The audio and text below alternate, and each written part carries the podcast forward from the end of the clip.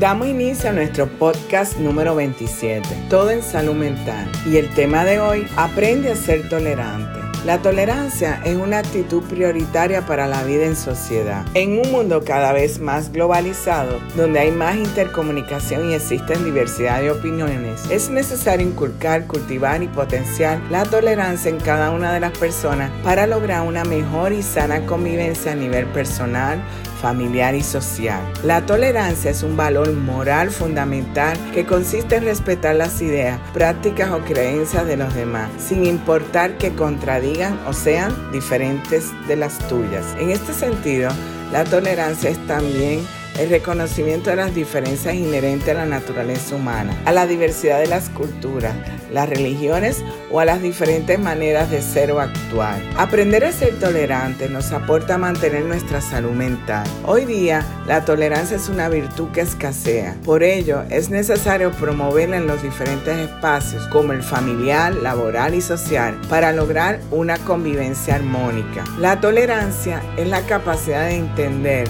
respetar y considerar el derecho del otro más allá de las propias necesidades y creencias, de manera que se genere un ambiente de convivencia armónica y constructiva, explica el psicólogo Germán Burgoa Costas. La tolerancia involucra respeto, empatía y solidaridad. Ser tolerante implica ser flexible, saber escuchar, observar y aceptar la diferencia como parte normal de nuestra vida. Se debe potenciar la tolerancia propiciando la comunicación asertiva y conciliatoria entre los diferentes grupos y aceptando sus propias características individuales, dice Burgoa, director general del Consultorio de Estimulación Temprana y Apoyo Familiar. La tolerancia es la pieza clave de la libertad, la convivencia pacífica, el bienestar, el respeto hacia el otro y la vida en armonía en las naciones civilizadas. Toda persona posee el libre albedrío para escoger sus creencias, hábitos y opiniones y actitudes propias de la naturaleza humana. Cuando observas a los demás como personas importantes, aunque difieran contigo en muchos aspectos, están practicando la tolerancia y siendo mejor personas. Los expertos coinciden en señalar que es importante inculcar la tolerancia desde la infancia. Burgoa explica que el modelo familiar y la escuela son los responsables de inculcar estos valores y deben ser tomados en cuenta desde los años más tempranos inculcando en el niño amor, respeto y tolerancia por el otro, no importando su condición. La psicóloga Ximena Calatayud expresa la tolerancia involucra respeto, empatía y solidaridad. Ser tolerante implica ser flexible, saber escuchar, observar y aceptar la diferencia como parte normal de nuestra vida. Todos somos diferentes y es en esa diferencia, en la diversidad, donde está la riqueza de nuestro entorno. Resalta que la tolerancia es una actitud, una característica de la persona que respeta las opiniones idea o actitudes de los otros, aunque no coincida con las propias. En cuanto a la importancia, Calatayud señala que la tolerancia permite ser personas más felices con apertura al aprendizaje permanente y en sociedad se traduce en respeto por las opiniones creencias y punto de vista. La psicóloga aclara que para cultivar la tolerancia será importante tener presente que todo a nuestro alrededor es aprendizaje, es diversidad. Para apreciar todo lo que hay afuera, uno tiene que hacer un poco de introspección y autocrítica constructiva como personas y según los roles que le toque desempeñar a diario, como madre, hija, amiga, profesional, vecina, ella señala. El 10 de octubre se celebra el Día Mundial de la Salud Mental por la Organización Mundial de la Salud. En el 2015, la Federación Mundial de la Salud Mental eligió el tema de la dignidad en la salud mental, ya que los adultos con trastornos mentales constituyen uno de los grupos más socialmente excluido, por lo que hizo un llamado al respecto y enfatizó en la tolerancia de las poblaciones hacia estos grupos. Resaltó el tratar a las personas con respeto,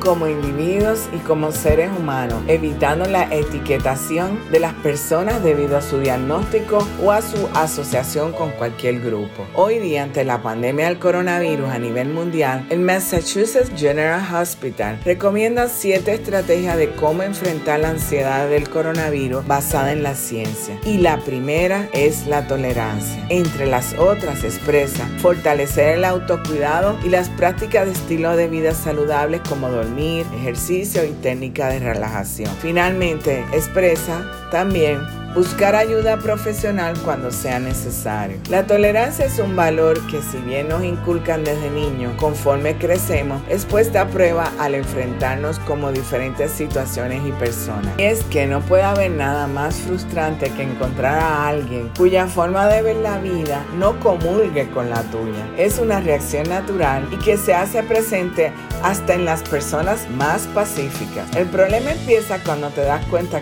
de que tal vez tus reacciones son demasiado negativas o fuera de lugar porque te cuesta controlarte ante alguien que tiene una manera de ser o de pensar que no te gusta para nada. He aquí unas recomendaciones para cultivar y aprender a ser tolerante. Primero, acepta que existen perspectivas diferentes a la tuya. En el mundo existen muchos asuntos que se prestan a un debate largo y tendido. La religión, el vegetarianismo, la política, el fútbol, la música, y hasta el matrimonio, entre otros. Dar una opinión es casi imposible porque todos tienen algo que decir y quieren ser tomados en cuenta. Pero algo a lo que tenemos que acostumbrarnos para bien o para mal es que nunca vamos a poder estar todos de acuerdo. Segundo, Trata de ponerte de vez en cuando en los zapatos del otro. Entender por qué alguna persona tiene una manera diferente de pensar es algo que te ayuda a mejorar tu carácter hacia ellas. Antes de poner excusas para no hacerlo, al menos haz el intento y trata de comprender por qué alguien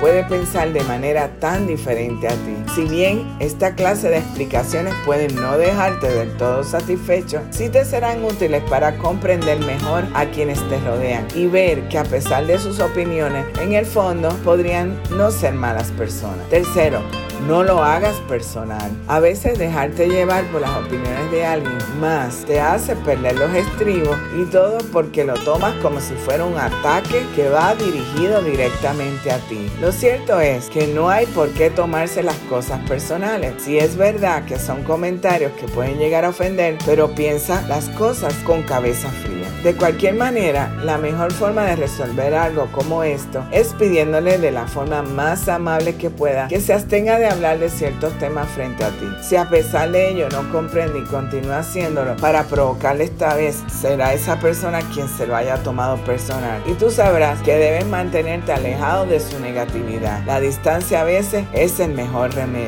Cuarto, aprende a informarte sobre las cosas que no conoces. A veces nuestros prejuicios no tienen fundamento de verdad y solo han sido aprendidos por parte de alguien más. Es por eso que lo mejor que puedes hacer es buscar información por ti mismo, para que te puedas formar una opinión que sea tuya sinceramente. Después de todo, nunca sabes si algo que creías detestar te pueda terminar gustando. Ser tolerante es de humano y aprender a hacerlo nos garantiza vivir en paz y armonía contigo mismo y con los demás. Si la tolerancia es aceptar y abrazar la diferencia, será importante no tener miedo, respetar a los que no son o no piensan como yo, considerándolos como iguales y saber escuchar. Ser tolerante nos hace más humanos según expresa la psicóloga Catalayú. Y recuerda que para mantener el equilibrio en la vida necesitamos de salud mental.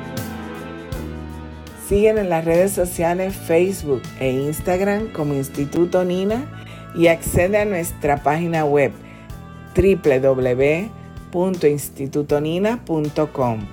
Recuerda suscribirte a nuestro podcast en Spotify y en YouTube. Presiona la campana para los avisos en YouTube y semanalmente podrás disfrutar de nuestro podcast.